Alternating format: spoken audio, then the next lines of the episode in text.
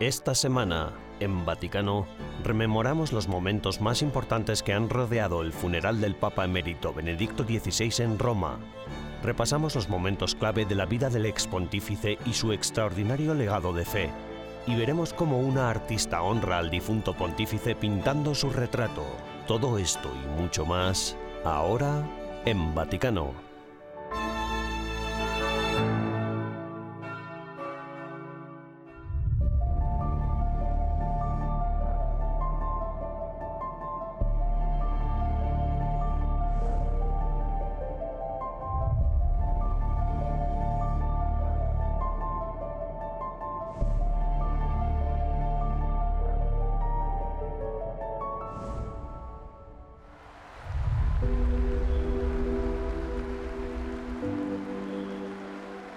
Cuando el Papa Francisco, el pasado 28 de diciembre de 2022, poco después de las vacaciones de Navidad, entró en la sala de audiencias de Roma para la audiencia general semanal, llevaba un mensaje que sorprendía a una comunidad que excedía a la de los fieles. El pontífice realizó una petición de oración a todo el mundo. A tutti una preghiera speciale os pido a todos una oración especial por el Papa emérito Benedicto. Acuérdense de él, que está muy enfermo. Y pídanle al Señor que le consuele y le sostenga en su testimonio de amor a la Iglesia hasta el final. Y lo sostenga en esta testimonianza de amor a la Chiesa fino fine. Poco después, la Santa Sede emitió un comunicado de prensa en el que describía la salud del Papa emérito como estable por el momento, pero preocupante.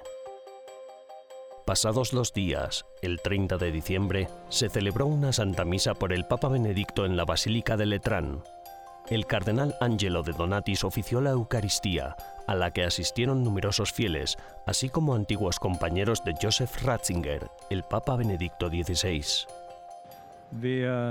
sich da ein bisschen einliest, Cuando se leen sus escritos, uno no puede más que maravillarse ante la profundidad de la teología que comunicaba, escrita siempre con un lenguaje comprensible sin andarse por las nubes, asequible y cercano a la realidad de la vida. La conexión ha permanecido y estoy muy agradecido por el valor que tuvo también a la hora de reconocer sus propias limitaciones, pero lo que dio a la gente con su vida y con su enseñanza y sobre todo con su predicación, eso permanece.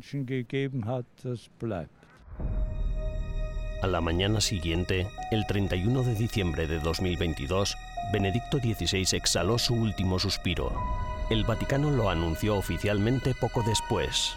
Con dolore vi informiamo che il Papa Emerito Benedetto XVI è deceduto questa mattina alle ore 9.34 nel monastero Mater Ecclesiae in Vaticano.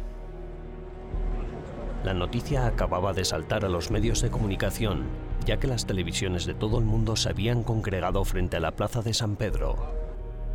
Algo más de 200.000 peregrinos procedentes de todos los rincones del mundo aprovecharon la ocasión para despedirse personalmente del cuerpo yaciente. Poco después, el 5 de enero, tuvo lugar la misa de Requiem celebrada por el Papa Francisco. Tras esa misa de exequias, el féretro fue trasladado a la Basílica de San Pedro y finalmente enterrado en la antigua tumba del Papa Juan Pablo II. It's a very emotional moment and I love this. Es un momento muy emotivo. Este servicio fúnebre de la Iglesia Católica me fascina porque combina un profundo sentimiento de tristeza y pérdida real por la muerte del Papa Benedicto con diferentes expresiones absolutamente firmes y decididas de fe, de que sabemos que hay vida después de la muerte y que las promesas de Cristo son fiables. Por eso lo celebramos con tristeza, pero con gran firmeza de fe y confianza en el futuro.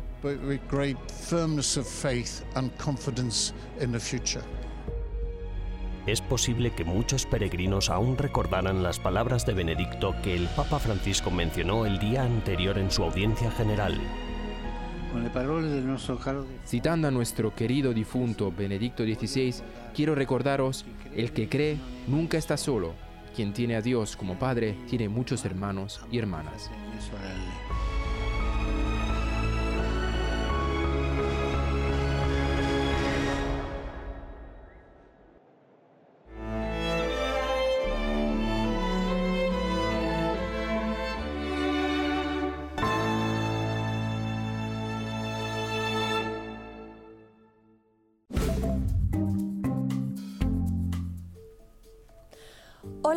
Al Vaticano Updates de esta semana, las noticias más importantes del Santo Padre y del Vaticano. El 9 de enero el Papa Francisco se reunió con los miembros del cuerpo diplomático acreditado ante la Santa Sede y les ofreció sus deseos de Año Nuevo. En la audiencia el pontífice recordó que la tarea de la diplomacia es resolver las diferencias y crear un clima de confianza. Como ejemplo, Francisco mencionó, entre otros, el controvertido acuerdo con China, recientemente prorrogado por dos años. El 8 de enero el Papa Francisco bautizó a 13 hijos de empleados del Vaticano. La ceremonia de bautismo tuvo lugar en la Capilla Sixtina. El Papa realiza el bautismo cada año en enero en privado y desde 1983 la ceremonia se trasladó de la Basílica de San Pedro a la Capilla Sixtina. El movimiento laico alemán Nuevo Comienzo presentó una carta al Santo Padre en la audiencia general. La carta pretende ser una respuesta a la Carta al Pueblo de Dios Peregrino en Alemania, escrita por Francisco en 2019, y reitera el temor de que el camino sinodal apoyado por la Conferencia Episcopal Alemana pueda conducir a un cisma en la Iglesia. A principios de enero, el Papa Francisco nombró a Angelo Acatino arzobispo titular de Saviona, nuncio apostólico en Tanzania. Acatino fue ordenado sacerdote en 1994 y anteriormente fue nuncio apostólico en Bolivia. Tiene 56 años. Del 31 de enero al 5 de febrero, el Papa Francisco visitará la República Democrática del Congo y Sudán del Sur. El viaje apostólico se centrará en encuentros con víctimas de la violencia. El propio Vaticano lo llama Peregrinación Ecuménica por la Paz. El viaje Francisco a África estaba originalmente programado para 2022, pero fue pospuesto debido a los problemas de salud del Papa. Gracias por ver Vaticano Updates de esta semana. Almudena Martínez Bordiú para EWTN Vaticano.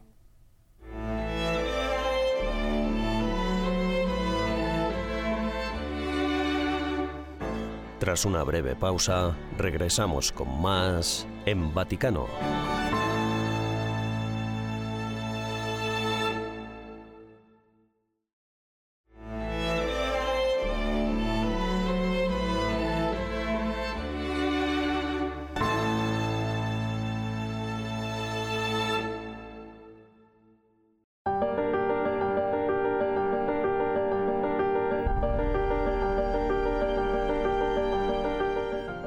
28 de mayo de 1977, Joseph Ratzinger, ya con 50 años, fue ordenado arzobispo de Múnich y Freising.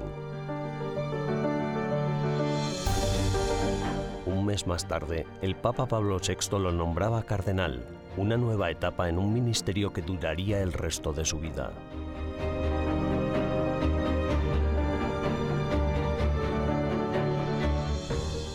Pablo VI falleció en 1978 y el nuevo cardenal Ratzinger viajó a Roma para participar en el cónclave. Juan Pablo I fue elegido sumo pontífice. Pero 33 días después murió y los cardenales tuvieron que regresar a Roma. La asamblea sorprendió al mundo con un papa no italiano, el cardenal Karol Wojtyła, arzobispo de Cracovia. El 16 de octubre de 1978, la Iglesia y el mundo entero dieron la bienvenida a un papa polaco, Juan Pablo II. Pero la estima y el respeto entre el arzobispo de Cracovia y el arzobispo de Múnich y Freising habían empezado a crecer mucho antes. Desde el Concilio Vaticano II, ambos habían oído hablar del otro y se conocían gracias a sus respectivos escritos y publicaciones.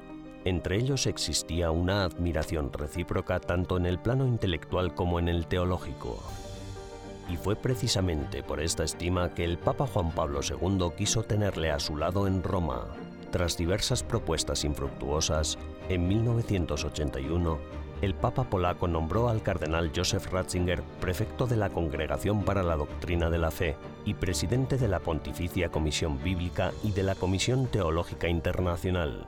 Ahí fue cuando el cardenal bávaro renunció oficialmente a dirigir la diócesis de Múnich y Freising y se trasladó definitivamente a Roma.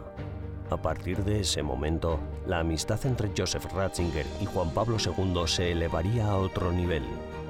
Durante los 24 años siguientes, como prefecto de la Congregación para la Doctrina de la Fe, el cardenal Ratzinger trabajó incansablemente en la elaboración y difusión de documentos doctrinales. En 1986, Juan Pablo II lo nombró presidente de la comisión encargada de redactar el Catecismo de la Iglesia Universal y en 2002 fue nombrado decano del Colegio Cardenalicio. En el año 2000, la congregación publicó la tercera parte del mensaje de Fátima junto con un comentario teológico redactado por el propio prefecto. Y en 2005, pocos días antes de la muerte del Papa Juan Pablo II, el cardenal Ratzinger escribió las meditaciones que acompañaron el Vía Crucis en el Coliseo, dentro del cual el guardián de la doctrina denunció los pecados de la Iglesia ante el mundo entero, invitando al arrepentimiento y a la penitencia.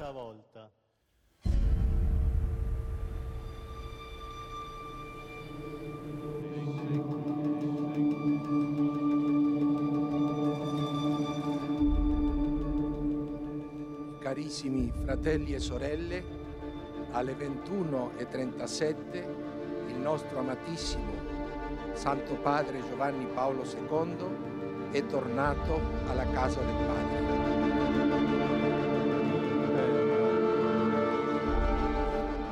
El 2 de abril de 2005, el mundo terrenal perdió a Juan Pablo II.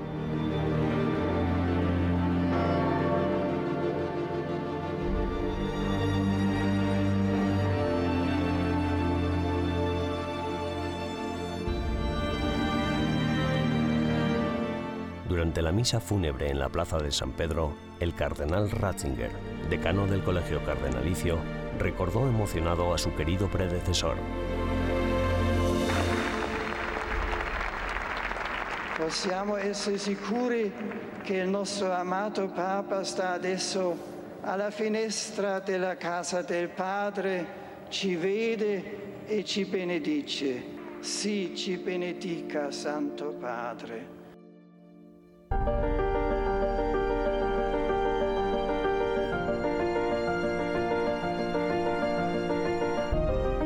Tras un breve cónclave, los cardenales electores eligieron como sucesor al mejor amigo del Papa polaco, al cardenal Joseph Ratzinger.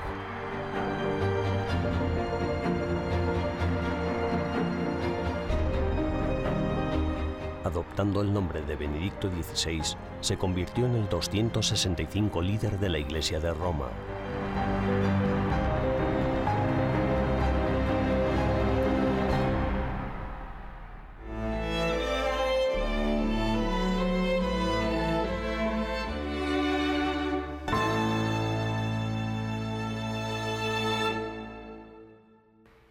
Habemus papam, cardinalem Ratzinger.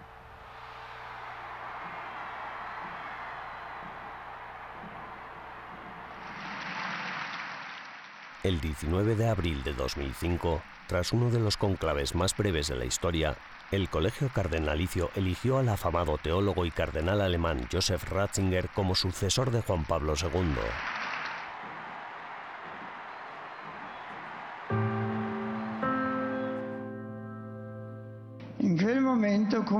Espresso più volte, le parole che sono risuonate nel mio cuore sono state, Signore, perché mi chiedi questo? E che cosa mi chiedi? È un peso grande quello che mi pone sulle spalle, ma se tu me lo chiedi, sulla tua parola accetterò le reti. Sicuro che tu mi guiderai anche con tutte le mie debolezze.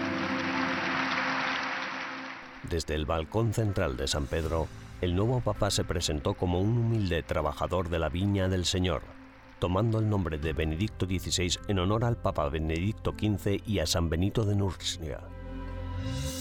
Cinco días después, durante la misa de inicio de pontificado, expuso su visión del ministerio que le correspondía como papa.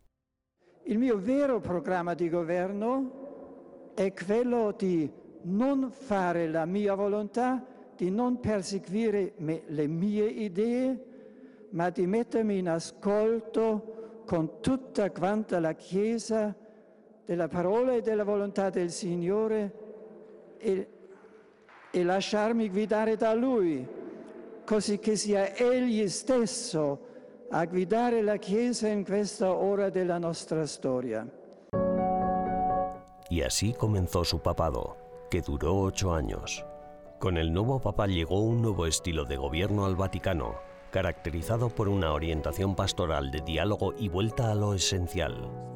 Su amabilidad, cercanía y humildad sorprendieron a muchos observadores que durante mucho tiempo habían oído que era un teólogo e inquisidor rígido y distante. Para Benedicto XVI, el mayor problema de nuestro tiempo era el declive de la fe, y nos recordaba constantemente la importancia de proclamar activamente la verdad, abrazar la tradición y redescubrir la Sagrada Escritura y el ministerio de la Eucaristía, eso significaba, entre sus numerosos documentos magisteriales, la primera de sus tres cartas encíclicas, Deus Caritas Est, destacó como una oda al amor cristiano y fue clave a la hora de entender su pontificado. Oggi nella terminologia che si conosce oggi amore appare spesso molto lontano da quanto pensa un cristiano si parla della carità cristiana ma vorrei mostrare che si tratta di un unico movimento con diverse dimensioni che l'eros, questo dono dell'amore tra uomo e donna, viene dalla stessa fonte della bontà del Creatore, come poi la possibilità di un amore che rinuncia a sé in favore dell'altro, che Eros si trasforma in agape nella misura nella quale i due si amano realmente e uno finalmente non cerca più se stesso e la sua gioia, le sue delizie, ma cerca soprattutto il bene dell'altro. E così questo Eros che si trasforma in carità in un cammino di purificazione, di approfondimento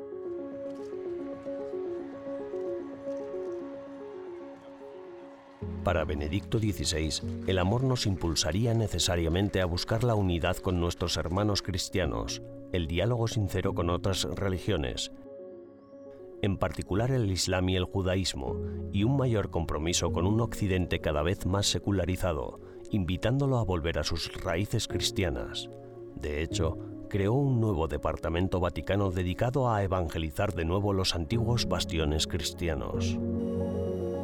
Durante sus más de 30 viajes internacionales, el Papa contactó personalmente con millones de fieles de todas las edades y clases sociales, quienes lo acogieron con entusiasmo. Los jóvenes acudieron en masa a las Jornadas Mundiales de la Juventud de Colonia, Sydney y Madrid, y él acabó por desafiarlos.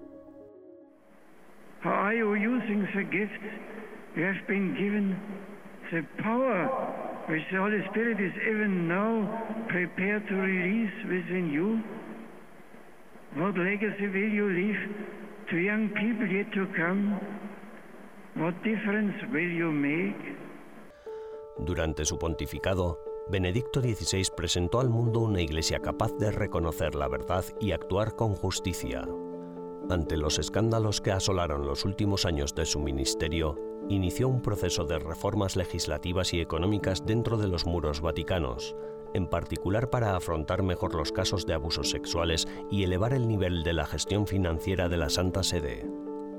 Ante el mundo, asumió su responsabilidad por los errores y abusos cometidos por el clero, humildemente pidió disculpas e inició un camino de purificación y penitencia. En 2007, afrontó una situación particularmente difícil en China con una carta a los fieles chinos, en la que exhortaba a un diálogo respetuoso y edificante en favor de la unidad y la comunión eclesial.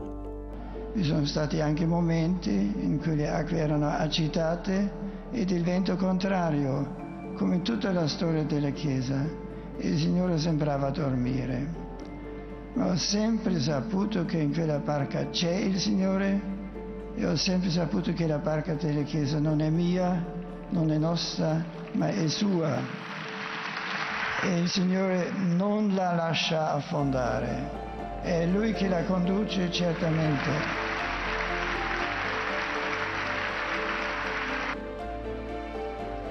El 11 de febrero del 2013, Benedicto XVI sorprendió al mundo cuando anunció que renunciaría al ministerio petrino. Non c'è più un ritornare nel privato. La mia decisione di rinunciare all'esercizio attivo del Ministero non revoca questo. Non ritorno alla vita privata, a una vita di viaggi, incontri, ricevimenti, conferenze, eccetera. Non abbandono la croce, ma resto in modo nuovo presso il Signore crocifisso.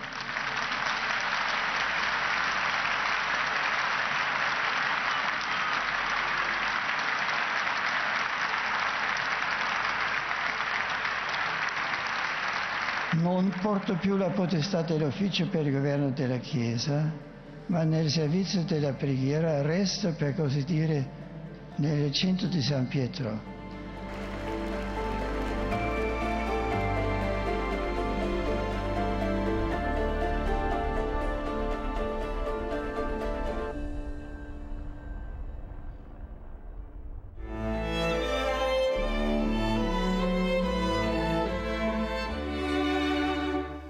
En breves instantes regresamos con más en Vaticano.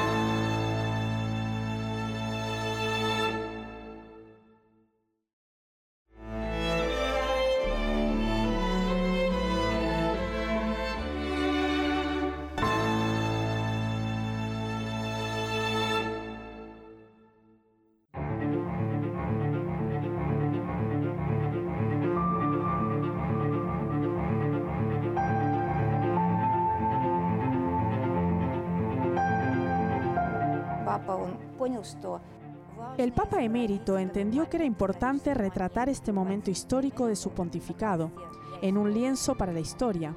Me eligió a mí y es una gran responsabilidad.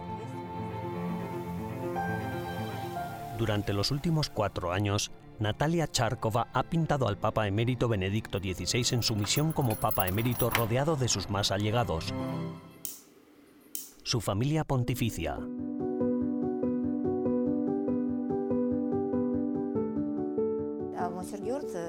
Monseñor George es su secretario privado y simbólicamente recaba para la historia todo lo que dice el Papa Benedicto.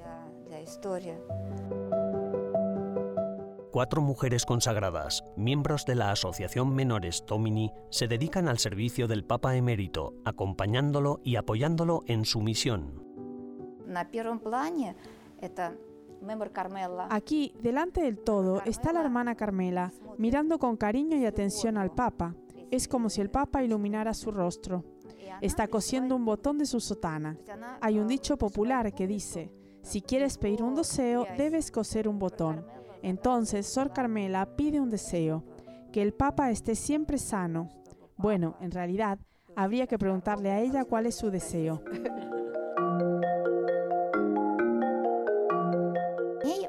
Tras ella está la cocinera, sostiene el menú. El menú es un pequeño trozo de papel porque el Papa no come mucho. Se llama Sor Loredana. En la parte de detrás está Rosella, que hace un poco de todo. Limpia la sala, lava la ropa y el resto de la limpieza. Y la cuarta es la hermana Cristina. Ella atiende y cuida el oratorio, la capilla de la casa. La parte superior de la capilla está pintada. Este es el lugar en el que el Papa Benedicto reza y del que obtiene su fuerza espiritual. La hermana Cristina lleva rosas. Las rosas son un símbolo de María, la Virgen María, un símbolo de amor. Son las flores favoritas del Papa Benedicto.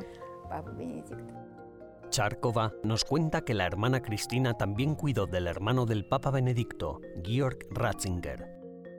El Papa emérito Benedicto invitó a Natalia Charkova a trabajar en su retrato cuando su hermano Georg aún vivía.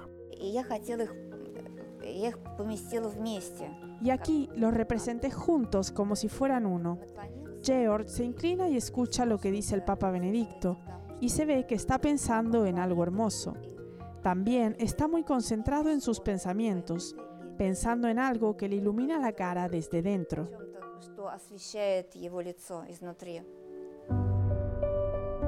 Natalia es una pintora rusa. Se trasladó de Moscú a Roma en 1994.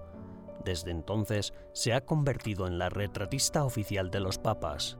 A pesar de las diferencias culturales y de creencias, Charkova es ortodoxa dice que no siente ninguna división entre ella y los sujetos de sus cuadros. Después de muchas visitas al Papa emérito durante los últimos cuatro años, empezó a verse a sí misma como una parte de la familia pontificia. De hecho, este ángel está pintado pensando en mí.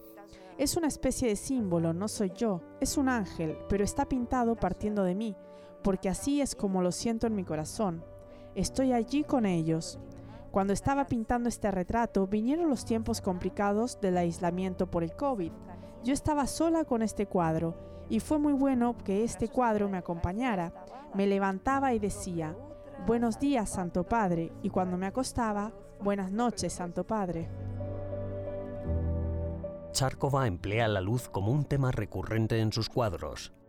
Dice que cuando el Papa emérito Benedicto XVI dimitió, no se retiró a las sombras, sino que comenzó una nueva misión, la misión del Papa Emérito.